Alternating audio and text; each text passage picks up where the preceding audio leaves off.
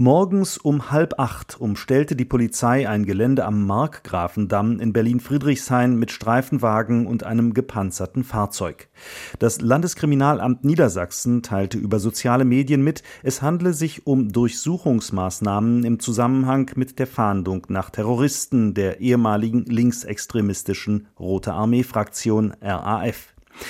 Josephine Diederichs, Pressesprecherin des Landeskriminalamts Niedersachsen, erklärte gegenüber dem Deutschlandfunk, das LK Niedersachsen führt gemeinsam mit der Polizei Berlin und dem Bundeskriminalamt derzeit Durchsuchungsmaßnahmen im Markgrafendamm in Berlin durch.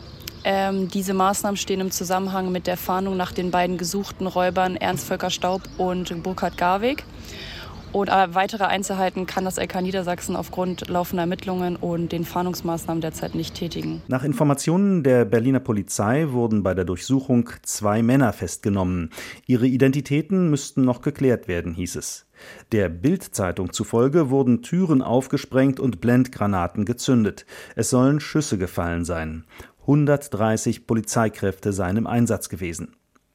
Die Durchsuchungen der Polizei fanden in einem Gebiet statt, wo sich Wohnhäuser neben Gewerbegrundstücken befinden. Hier sollen auch Aussteiger in Bauwagen und Wohnwagen leben. In der Nähe des untersuchten Geländes verläuft eine Strecke der Berliner S-Bahn, die Ringbahn. Der Zugverkehr wurde wegen des Polizeieinsatzes unterbrochen.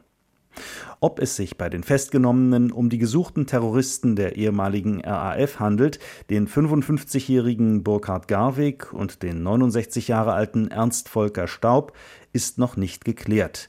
Dazu sagte die Sprecherin des Niedersächsischen Landeskriminalamts Die Durchsuchung läuft noch, also die Durchsuchungsmaßnahmen äh, dauern noch an und alles weitere muss sich erst aus den Ermittlungen ergeben. Staub, Garweg und der bereits verhafteten Daniela Klette werden eine Reihe von Überfällen auf Geldtransporter und Supermärkte vorgeworfen.